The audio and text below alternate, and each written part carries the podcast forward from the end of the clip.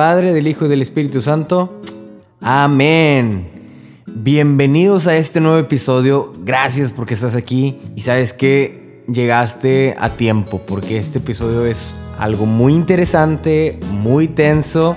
Te voy a pedir de una vez que si empiezas a escuchar el episodio, termines de escucharlo.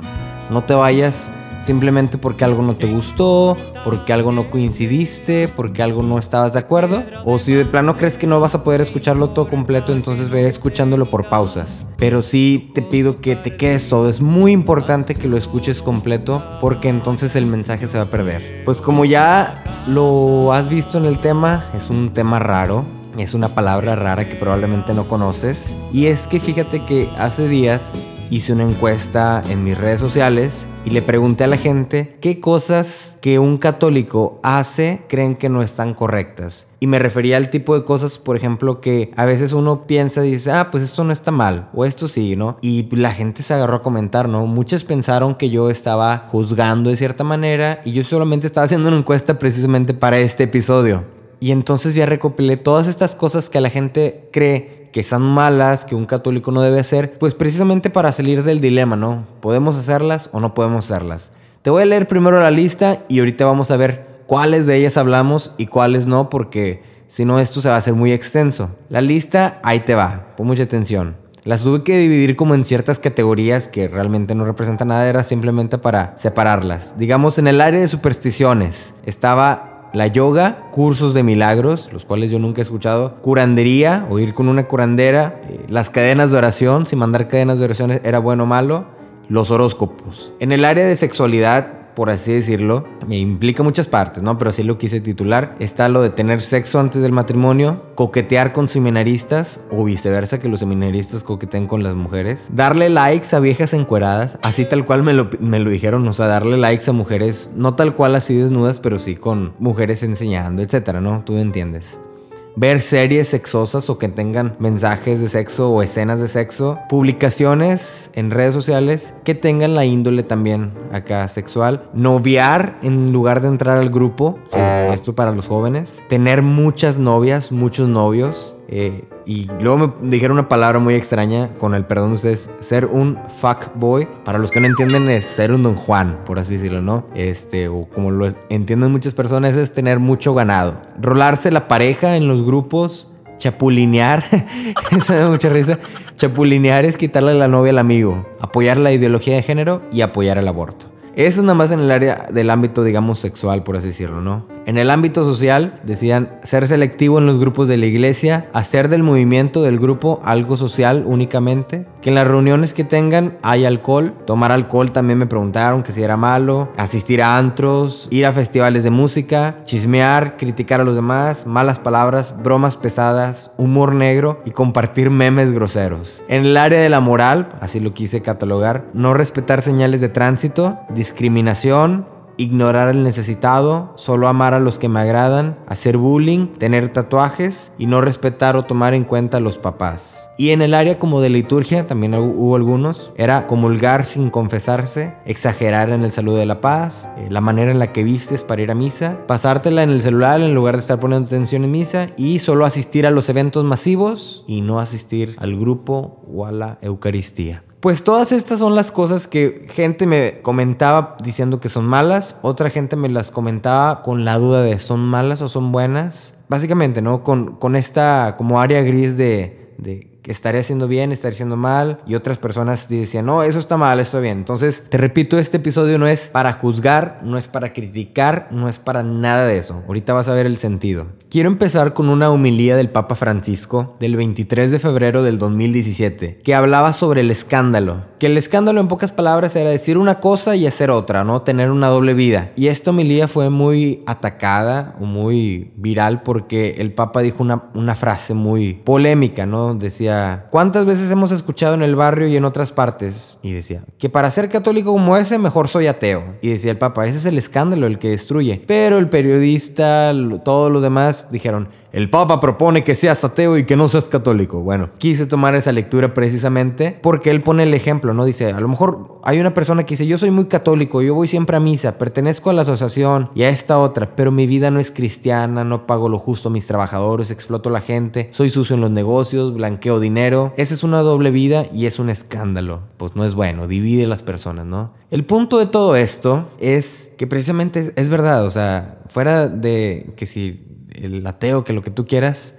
es que a veces caemos en esa tendencia de llevar una doble vida, comportarnos de cierta manera en el grupo, con los amigos de la iglesia, y ya en el otro área de tu vida hacer algo completamente contrario a lo que profesas, ¿no?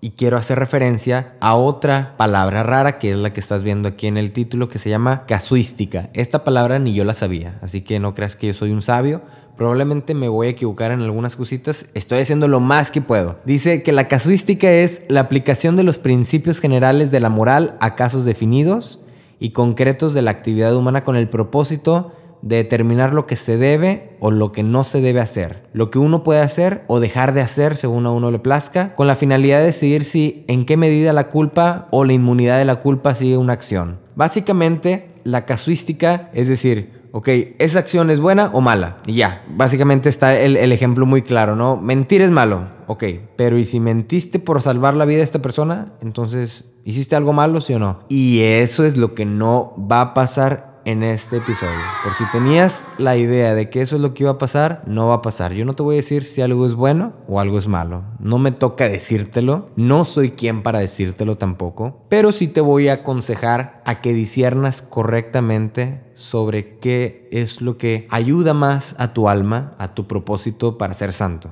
Este es el podcast de Tú puedes ser santo y yo te voy a aconsejar qué te puede ayudar un poco más. Tú decides qué hacer y tú decides si es bueno o malo, tu conciencia te lo dirá, pero precisamente el Papa Francisco en esta homilía dice la casuística es diabólica en el diabólica en el término de que divide. Dice, la casuística divide. Y es lo que hacían los fariseos en aquel pasaje que le preguntan a Jesús, a ver Jesús, ¿podemos hacer estas cosas en sábado sí o no? Y dice Jesús, a ver, olvídate de eso. O sea, no me estés preguntando si sí o si no. Porque caemos en la tendencia, digamos, es algo muy común preguntarle al Padre, en las confesiones, ¿no? Padre, ¿hasta dónde puedo llegar con mi novia? ¿Hasta dónde puedo llegar con mi novio? ¿Qué tanto puedo hacer? O sea, nos podemos besar, pero aparte, ¿qué más podemos hacer? O sea, sin llegar al sexo, no, pero ¿qué más podemos hacer, no? Y este pensamiento de hasta dónde es diabólico, es divisorio, porque te va alejando poco a poco de tu raíz, te va alejando poco a poco de Jesús, te va alejando poco a poco de la finalidad que tienes de ser santo, ¿no? Entonces, en este episodio yo no te voy a tachar, no te voy a señalar, no te voy a decir esto, esto, a ver, puedes hacer esto, porque no es la finalidad decirte hasta dónde puedes y hasta dónde no puedes. Pero si te quiero hablar de la misericordia aplicada de cierta manera a los ejemplos que me presentaron. En este momento no voy a hablar de todos, se los decía. Hay algunos que requieren mucho tiempo, entonces lo voy a dejar para los siguientes episodios. Pero vamos a empezar. Coquetear con seminaristas o viceversa. bueno, yo creo que en este, en este caso, de hecho hablamos de eso en el primer episodio que tuvimos, hablábamos de una jovencita que estaba involucrada así, ¿no? Yo creo que aquí el, el primer concepto es, es que hay que respetar que cada quien tiene sus procesos y que cada quien tiene sus tiempos, ¿no? Para cada cosa hay un tiempo, ¿no? Y simplemente si el seminarista está pues en su etapa de formación para ser sacerdote, a mí me parece que lo más prudente es dejarlo en su proceso, ¿no? Que está muy guapo, pues probablemente está muy guapo. Que a lo mejor tú pienses en tu discernimiento y en tu oración que ese hombre es el hombre de tu vida. Pues probablemente puede serlo.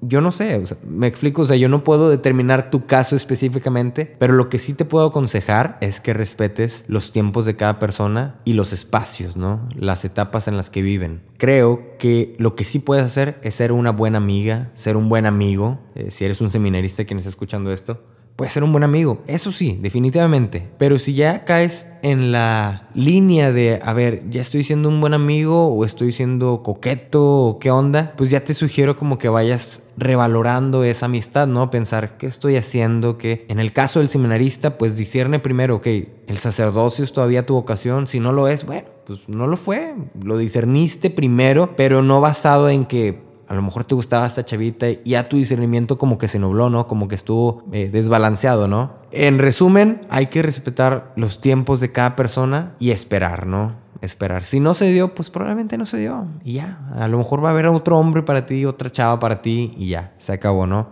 Lo que sí es que hay que aprender a discernir en estos casos muy bien y que nuestro juicio no se nuble, que no esté desbalanceado. Siguientes tres, estos los agrupé. Likes a mujeres pues con bikinis o así, ¿no? Ver series sexosas y publicar cosas sexosas. Aquí quiero hacer una analogía que le escuché a uno de mis sacerdotes favoritos que escucho, su podcast, Father Mike. Él decía que llegaba a su casa y decía que abría su refrigerador y decía, ay, ¿por qué hay tantas botellas de catsup? y lo cerraba, ¿no? Y de repente llegaba otro día y decía, ay, ¿por qué hay tantas botellas de ranch? Y decía, nadie más vive en esta casa, nada más vivo yo, ¿no? Pues yo soy el, el que el que puso estas botellas de katsu, ¿no? Yo soy el que compra demasiado ranch porque se me olvida, por lo que tú quieras, ¿no? Y si uno es responsable de lo que va metiéndole, digamos, a tu refrigerador, ¿no? En este caso, cada quien es responsable de lo que va metiéndole a su cabeza, a su alma, a su corazón, ¿no? Hay muchas acciones que tú haces en este momento que a lo mejor no te explicas por qué las haces. Hay cosas que tú dices, palabras que tú dices, pensamientos que tú dices y dices, ¿y por qué digo esto? A ah, Chihuahua, ¿y yo cuando empecé a creer en esto? ¿Y yo por qué de repente como que me gusta mucho esto? Pues ¿por qué crees? Porque cada cosa que vemos se queda en nuestro inconsciente de una manera, ¿no? Entonces todo va influyendo. Que si puedes darle likes, de que puedes, puedes, ¿no? Que si puedes ver estas series, ten cuidado con el contenido que ves, el contenido que escuchas porque todo eso va a influir en la manera en la que tú actúas, de cierta manera. Todo. Tenemos el caso este bien mencionado de que si el jovencito este de Torreón, la causa del, homicidio fue si jugó videojuegos o no. Pues quién sabe, nadie va a saber. Pero ¿qué podemos hacer? Pues podemos por lo menos cuidar el contenido que está entrando a tu cabeza y especialmente a tu corazón, ¿no? ¿Con qué estás llenando tu corazón? ¿Qué cosas son las que están alimentando tu fe, tu esperanza, tu vida en, Cristo, tu oración, ¿no? Entonces, en respuesta a estos tres, que si puedes ver una serie que tiene escenas de sexo o que habla de sexo, ¿no? Por ejemplo, esta serie de Sex Education, ya es, es tu decisión. Lo que sí es que te pido mucho que cuides el contenido que llega a tu corazón y a tu mente. Siguiente. Estos son cinco. Está bien curioso porque dice noviar en lugar de entrar al grupo. Yo creo que de eso todos hemos sido culpables. Tener muchas parejas o muchas novias o novios. Y la otra es ser don Juan, o sea, ser muy enamoradizo. Ya no voy a decir la palabra porque está media rara, está muy fea. Comúnmente le dicen tener ganado, esa no está tan fea. Este, ¿Qué significa? Pues tener una chavita aquí, hablar con muchas chavas al mismo tiempo o hablar con muchos chavos al mismo tiempo y no tener nada serio con nadie. La otra es rolarse la pareja, o sea, se eh, en un grupo, a lo mejor en un coro, pues que una chavita o un chavito ya haya sido novio de varios ahí del mismo coro, ¿no? Y la otra es chapulinear, que ya lo habíamos dicho, que es robarle la novia a tu amigo, ¿no? Bueno, pues vamos a empezar. Noviar en lugar de entrar al grupo. Ay, Dios santo. Pues yo creo que en este caso, pues como igual, aplica el mismo principio de respetar los espacios y el tiempo, ¿no? Para todo hay un tiempo, otra vez pues si vas al grupo, pues métete al grupo. ¿Y qué tal si no estaba noviando? No, lo que pasa es que mi novia y yo teníamos un problema, bla, bla, bla, y pues nos salimos a platicarlo. Ah, qué padre, uy, qué padre que resuelvan las cosas con el diálogo. Pues sí, sí, sí. A lo mejor convendría que pudieran prevenir esas cosas diciendo, ¿sabes qué? ¿Qué te parece si nos vemos a tal hora, tal día para entonces platicarlo, no? Me explico, pero fácil, respetar los lugares a los que vas, el momento a lo que vas. Acuérdate de este pasaje de Marta y María, ¿no? Que Marta, Marta, muchas cosas te preocupan y María escogió la más importante que era escuchar a Jesús. Pues sí, a lo mejor muchas cosas pueden estar turbias con tu novio, con tu novia y piensas que, pues, no sé, el único momento en el que lo vas a ver va a ser en el grupo. Pues yo creo que Jesús dice, María escogió la mejor parte, ven a escucharme y a lo mejor ahí en ese momento, escuchando a Jesús, se puede solucionar las cosas, ¿no? La siguiente es tener muchas parejas o hablarle muchas personas. Esas dos juntas, pues, pues yo creo que hay que respetar a cada persona, la dignidad que tienen, hay que recordarlo, hay que, lo que sí es, no, no hay que mentir, Eso sí, definitivamente no hay que mentir, hay que ser rectos, hay que ser justos. Y en todo esto siempre hay que buscar la castidad. Y en pocas palabras, tener siempre en mente, ok, si voy a conocer a este chavo, si voy a conocer a este chava, va a ser con el propósito de casarme. Muchas personas les asusta, ¿no? Es que ese tiene que ser el propósito desde un principio. Si el propósito de casarte con esa persona no está desde un principio, entonces no tiene sentido la relación. No tiene sentido nada de eso, ¿no? El, el hecho del noviazgo es una preparación para el matrimonio. ¿Me explico? Es una manera de conocer a alguien y saber si esa es la persona que Dios ha destinado para que sea tu futura esposa, tu futuro esposo. No es nada más para divertirte, pasar un buen rato, para cualquier otra cosa. No. Para eso hay muchos amigos y puedes tener muchos amigos, puedes tener tus primos, de que salir al cine, todo lo que tú quieras, ¿no? Pero un novio es para discernir si esa persona es o no la indicada, el indicado para casarte con ella.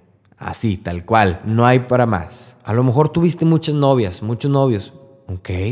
Lo que habría que comentar es, bueno, y tuve tantas novias, ¿por qué razón? Nada más por nada más, para eh, presumirle a mis amigos, presumirle a mis amigas, para hacerme la interesante, o lo hago para realmente discernir. Entonces yo creo que este es un proceso muy bonito, la verdad. Es algo muy padre. Yo siempre he creído yo es mi, es mi manera personal. Esta sí es mi perspectiva, no es nadie, no le dice la iglesia, no le dice nadie. Yo he creído y yo creo que cada exnovia ha aportado algo a tu vida, a mi vida, de una manera, ¿no? Y que cuando llegue la mujer indicada con la que me voy a casar, pues ya habré aprendido de ciertas maneras. Eso no quiere decir que voy a estar yendo a miles de escuelas, obviamente, ¿no? Este, pero yo sí creo que si tengo el propósito del matrimonio bien presente, Dios va a bendecir y me va a ayudar a aprender algo. Y entonces pues ya te conviene hacer las cosas bien, ¿no? Buscar la oración juntos, ¿ok? Y que ambos estén de acuerdo en que es una etapa de discernimiento y que no puede ser para siempre, quién sabe, solo Dios sabe, pero que sí es una etapa para discernir. Y que si en algún momento ella no está de acuerdo ya o él no, no está de acuerdo, se hablan las cosas, se acaba y todo normal como amigos queda y ya. Sobre la de chapulinear, pues esa es la, ley de, los hombres, ¿no? Que no se le quita la novia al amigo, pues eso ya son cosas que ya dicen la raza. Entra el mismo concepto, ¿no? Discierne bien a todo su tiempo, platica, sea amigo primero, eso sí es clave. Así como la parábola de la casa sobre la roca, así también un buen noviazgo, un buen matrimonio se basa sobre la amistad. Siempre, siempre, siempre hay que saber ser un buen amigo. Así lleves miles de años, siempre tiene que prevalecer la base de la amistad. Pasamos a los siguientes. Dice, ser selectivo en los grupos de iglesia. O sea, ser selectivo como con ciertas personas pueden ingresar y todo eso, ¿no? Hacer del movimiento algo social únicamente. Tener reuniones con alcohol, tomar alcohol, asistir a antros, bares, discos, ya no, no sé si le llaman discos todavía o no. Ir a festivales de música.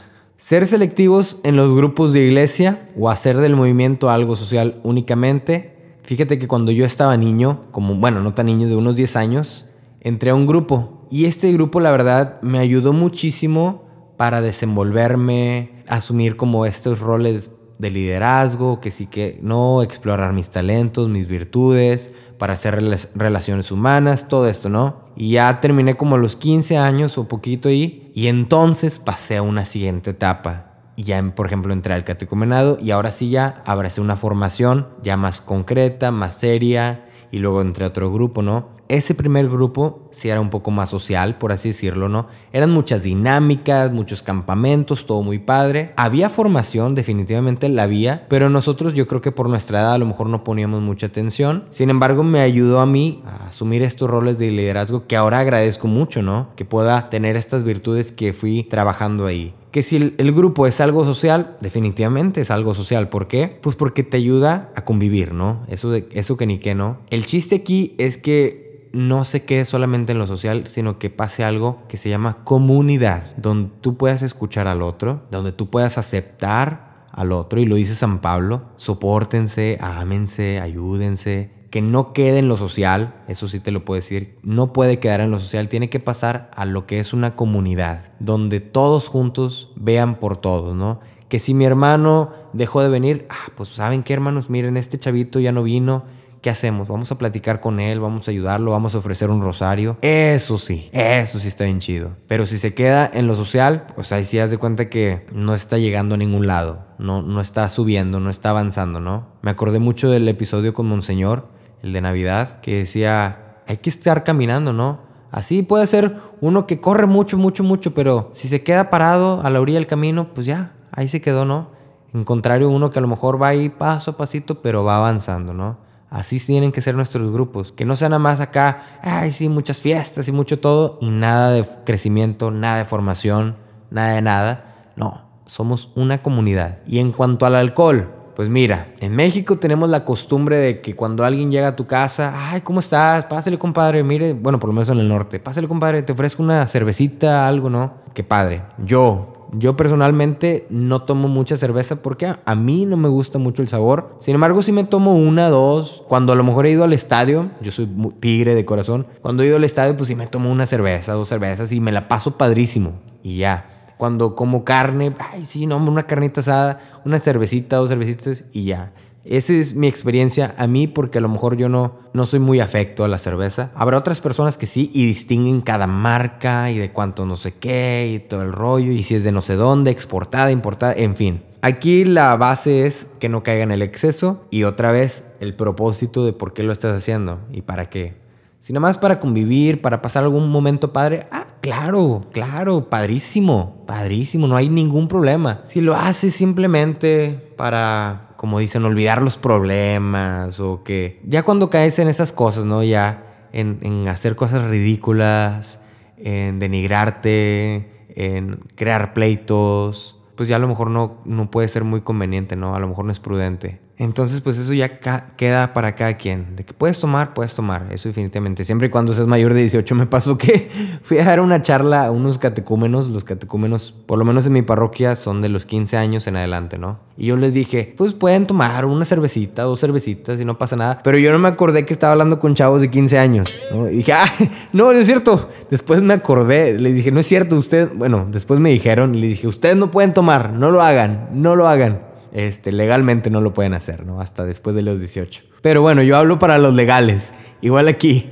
este, si no tienes arriba de 18, pues legalmente no puedes tomar. Si tu papá te da, pues allá usted, ¿no? En fin, que esto sea un motivo más que nada de, como dice mi papá, hay un dicho, ¿no? Cuando algo como que se altera mucho, eh, espérate, espérate, estamos tomando tranquilos, ¿no? Es algo tranquilo, una, dos, para comida, pues qué padre, ¿no?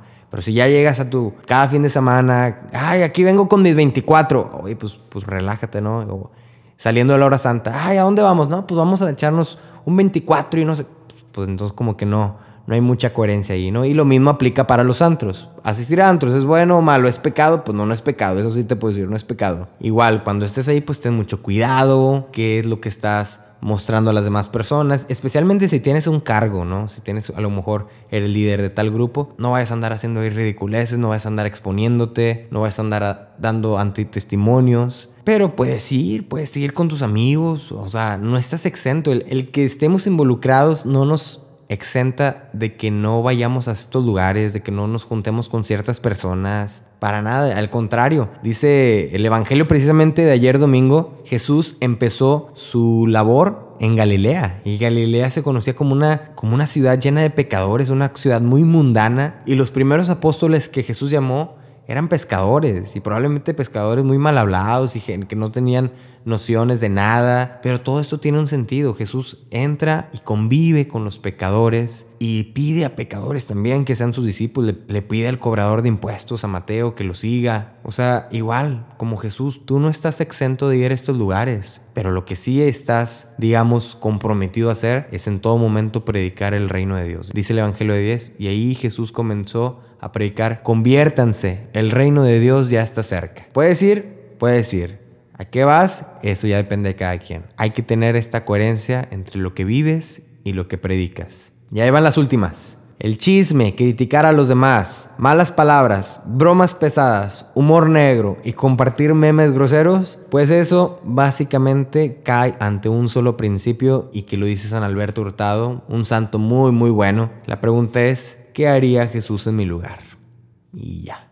¡Pum! Con esa pregunta haz de cuenta que se desarma esto. Jesús compartiría este meme tan grosero y tan despiadado y es, con tanto humor negro y burlándome tantas personas. Pues yo creo que no lo haría.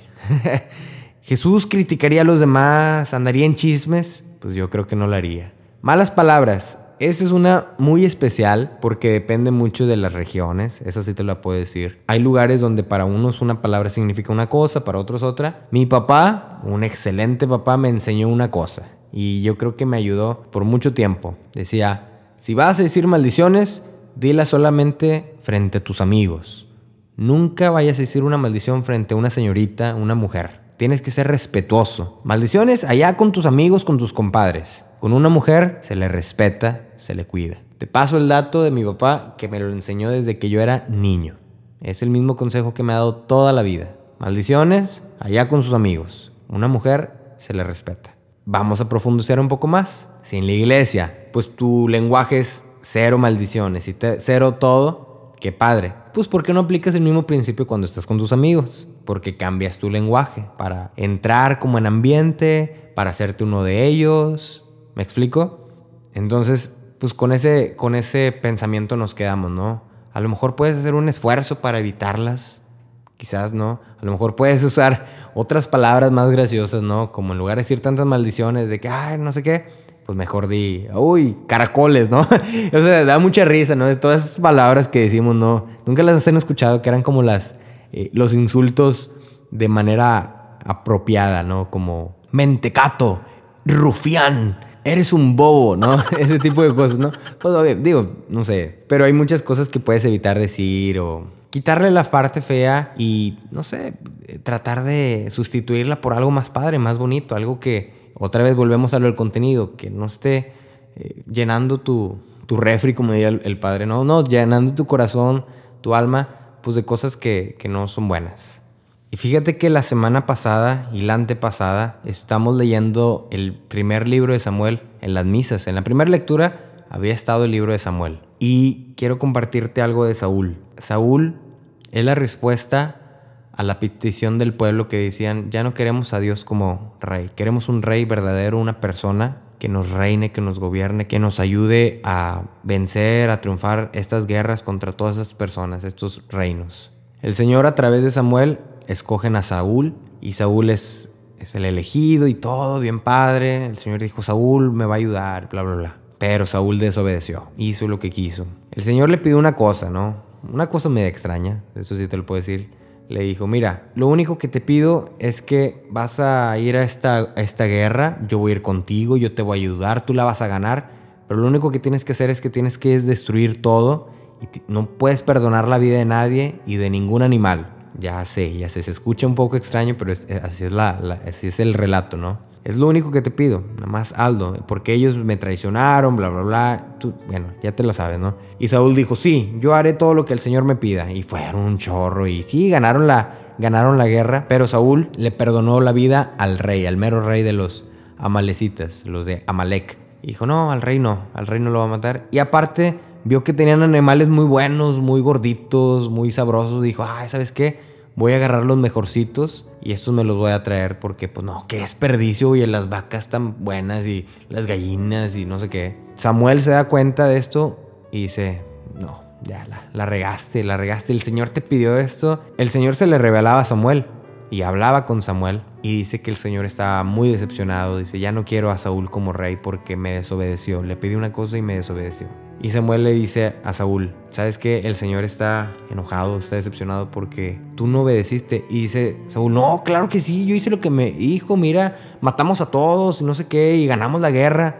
Pero el Señor te pidió que no perdonas la vida a ninguna persona ni a ningún animal. No, pues, pero es que, es que, no, no, no, es que mira, mira, eh, eh, los animales esos son para una buena causa. O sea, le vamos a hacer sacrificios a, sí, a tu Dios, sí, al Señor ese, sí, claro, claro. Dijo, no, ¿sabes qué? El Señor ya te quitó como rey y va a buscar a alguien más.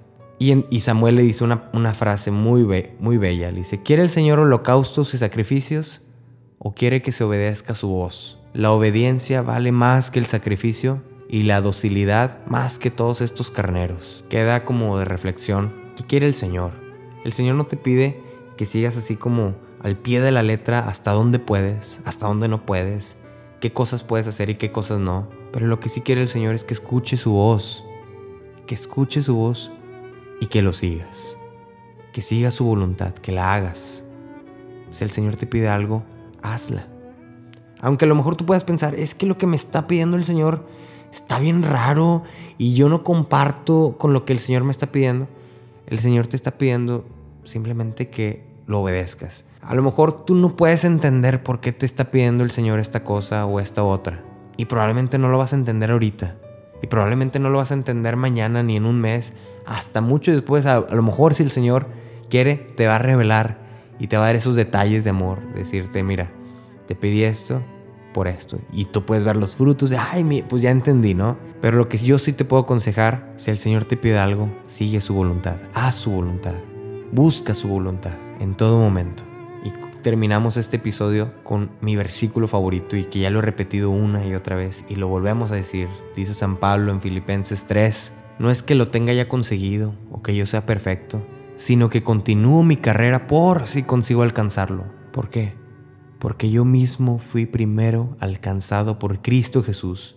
Y repite, yo hermanos, no creo haberlo alcanzado todavía. Todavía no lo he alcanzado pero una cosa hago, olvido lo que está atrás y me lanzo adelante, corriendo hacia la meta para alcanzar el premio al que Dios me llama desde lo alto en Cristo Jesús. Amiga, amigo, yo no te estoy juzgando, no te estoy diciendo que eres buena o mala persona por hacer estas cosas, yo también las hago. Yo también las hago y muchas personas las hacemos. Lo que te pido es que te lances adelante por esta meta a la que Dios te llama, por esta santidad. Que eres bienvenida a la iglesia, sí eres bienvenida, no te preocupes. Que si las haces, ¿Puedes volver a la iglesia? Claro que puedes, pero siempre con esta disposición de olvidar lo que está atrás y lanzarme adelante, corriendo hacia la meta y corriendo, podría decirse, con estas ganas verdaderas de alcanzar la santidad, no buscando simplemente qué cosas puedo hacer y qué cosas no. Cómo puedo llegar a la meta de una manera más cómoda. No, corriendo, desgastándote, sudando hasta la última gota con tal de llegar a la meta, a la santidad, a la que Cristo Jesús te llama a ti personalmente, por lo que fuiste creado, creada, para salvar tu alma, porque tú puedes ser santo, tú puedes ser santa. Amén. Amén, claro que sí. Wow, yo les dije que este episodio iba a estar bien intenso. Obviamente me salté muchos temas muy interesantes, como el del aborto, como la ideología de género, como el del yoga, como muchas cosas las vamos a hablar en los próximos episodios, se los prometo. Tengo que estudiarlo, la verdad. No soy el más sabiondo, diría de chiquito, no. Yo no soy tan sabiondo. Eh, tengo que estudiar, tengo que preguntarle a sacerdotes, tengo que informarme, tengo que leer mucho. Y bueno, voy a tratar de hacer lo más que pueda para solucionarles, para darles un pequeño consejo, para guiarlos de cierta manera. Pero yo no puedo hacer toda la chamba, te toca a ti también. Tú tienes que informarte tú solo, buscar, leer, encontrar, ir con un sacerdote también. A ver, padre, ¿qué puedo hacer ante esta situación? Oiga, y esto, y esto, y esto. ¿Y qué me dice la iglesia de esto? Yo te puedo aconsejar y qué padre que me escuches. Amén, gracias, gracias, gloria a Dios. Pero que no se quede aquí, que no se quede así como bien cómodo, sino que te, esto te lleve a ti a ahondar más en el tema, a buscar más. Amén. Pues ayúdame otra vez, como siempre te lo digo, compartiendo estos episodios, especialmente este, porque mucha gente tiene muchas dudas de estas cosas, pues compárteselo, ¿no? A lo mejor a tu amigo que que tiene duda, que te lo ha expresado, que te lo ha externado, pues compártele este episodio. Colaboras para la misión como no tienes una idea, de verdad. Con cada compartir en Instagram, en Facebook, en WhatsApp que haces, colaboras con la misión. Créeme, estoy de testigo de cuántas cosas hace el Señor a través de ti. Entonces, pues te pido que lo sigas haciendo, que tengas una bendecida semana, que el Señor bendiga tus proyectos, tu vida y nos volvemos a escuchar hasta la próxima semana. Dios te bendiga. Que tú estés allí, el niño y la flor, la cama, la mesa y un vaso de vino, la abuela.